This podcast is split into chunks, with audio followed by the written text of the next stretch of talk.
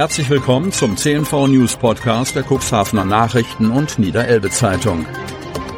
In einer täglichen Zusammenfassung erhalten Sie von Montag bis Samstag die wichtigsten Nachrichten in einem kompakten Format von sechs bis acht Minuten Länge. Am Mikrofon Dieter Büge. Donnerstag, 5. Oktober 2023. Heulager in Hermoor steht in Flammen. Dichte Rauchschwaden sind am Feiertag über einen Hof in Hermoor emporgestiegen. Die Feuerwehr war stundenlang im Einsatz, nachdem ein Heulager in Flammen aufgegangen war.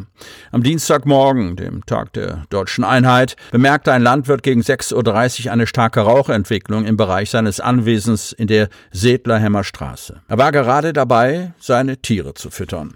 Nach einer Kontrolle stellte er fest, dass in einem Heulager im Außenbereich seines Hofes ein Feuer ausgebrochen war. Umgehend rief er die Feuerwehren und die Polizei.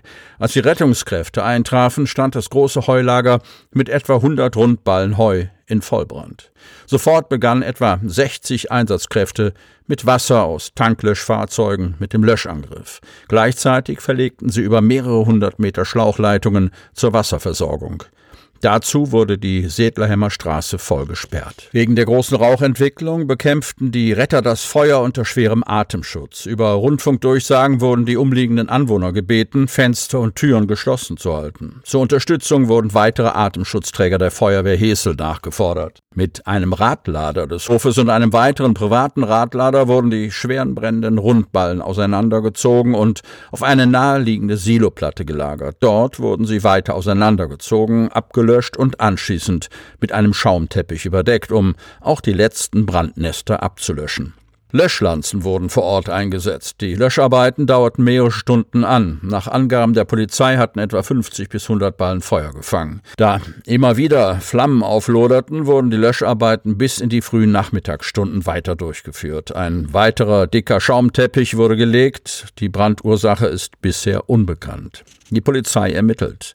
Es konnten vor Ort keine Hinweise auf eine strafbare Handlung festgestellt werden, teilt Nicole Spielmann, Sprecherin der Polizeiinspektion Cuxhaven, in einem ersten Resümee mit. Menschen seien nicht verletzt worden. Der Schaden liege im vierstelligen Euro-Bereich. Die im Heulager befindlichen Rundballen wurden größtenteils vernichtet und sind nicht mehr zu gebrauchen. Es bestand zu keiner Zeit eine Gefahr des Übergreifens des Feuers auf Wohngebäude, betont die Polizeisprecherin.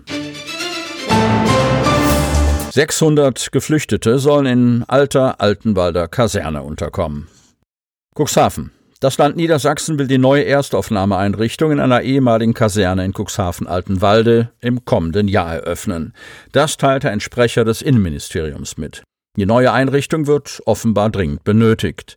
Die ehemalige Hinrich-Wilhelm-Kopf-Kaserne in Cuxhaven-Altenwalde soll zu einer Erstaufnahmeeinrichtung für bis zu 600 Flüchtlinge umgebaut werden.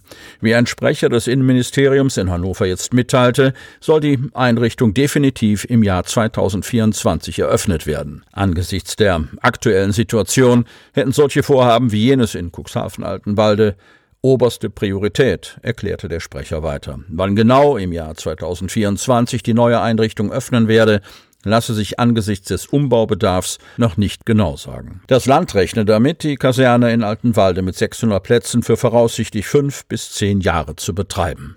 Bewohner einer Erstaufnahmeeinrichtung sind bis zur Verteilung in die Kommunen verpflichtet, dort zu wohnen. Die Einrichtung bietet Schutz, Verpflegung, einen medizinischen Check und eine soziale Begleitung unter Einfluss von Drogen erwischt. Hemmoor Hechthausen. Die Polizei hat am Montag und Dienstag zwei Jugendliche kontrolliert. Beide standen während der Fahrt unter dem Einfluss von Betäubungsmitteln. Am Montag gegen 16.22 Uhr wurde in Hemmoor, Stader Straße, ein 18-jähriger Hechthausener auf seinem E-Scooter kontrolliert. Dabei nahmen die Beamten laut Mitteilung Hinweise auf einen möglichen Drogenkonsum wahr. Dem jungen Mann wurde eine Blutprobe entnommen und eine Ordnungswidrigkeitenanzeige eingeleitet. Ein 19-Jähriger aus Stienstedt wurde am Dienstag gegen 0.30 Uhr auf der Bornberger Straße in Hechthausen kontrolliert. Auch in diesem Fall wurden während der Kontrolle Hinweise auf den Konsum von Betäubungsmitteln festgestellt. Vom Fahrer wurde eine Blutprobe entnommen und gegen ihn wurde ein Ordnungswidrigkeitenverfahren eingeleitet. Darüber hinaus stellten die Beamten fest, dass der Fahrer nicht im Besitz einer gültigen Fahrerlaubnis war. Dies führte zu einem weiteren Ermittlungsverfahren wegen Fahrens ohne Fahrerlaubnis. Ermutigendes und verbindendes Dankeschön zum 3. Oktober.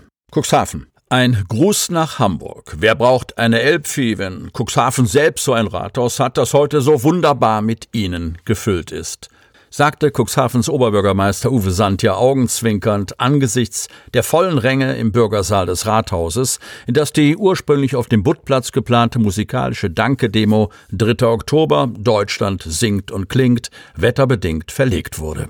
Die deutsche Einheit war kein Produkt von Politikern und Politikerinnen, sondern das Produkt der Bevölkerung, von uns allen, betonte Sandja. Deshalb sei es so etwas Bedeutsames, heute hier zu feiern. Cuxhaven habe ein persönliches Profil, sei weltoffen, stehe für Demokratie und Frieden. Es sei aber auch wieder an der Zeit, aufzupassen, dass die Gesellschaft nicht auseinanderdriftet, gab Sandja zu bedenken. Die Veranstaltung sagte ein lichtvolles Dankeschön für das Gelingen der friedlichen Revolution vom Herbst 1989, wie es sie vorher noch nie in Deutschland gegeben hat. Hier wurde die Saat für die deutsche Einheit gelegt. Oh Happy Day gab der Gospelchor Faith, Hope and Love unter Leitung von Sabine Rönnfeld vor und alle stimmten mit ein. Bis die obersten Ränge des Rathaussaals, wo hunderte sangesfreudiger Menschen am 33. Tag der deutschen Einheit zusammengekommen waren, um mit fünf Chören die deutsche Wiedervereinigung gemeinsam singend zu feiern und den Klang der Freiheit zu zelebrieren.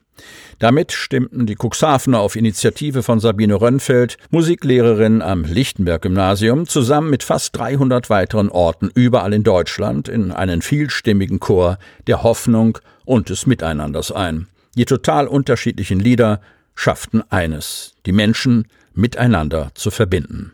Gemeinsam mit den Chören Faith, Hope and Love, Lick Harmonics, Sunset Chords, Stimmstärke 10 und Solenborger Bütpedder erhellten ausgewählte Lieder der Zuversicht und der Einheit als Zeichen des Friedens und der Hoffnung den Raum.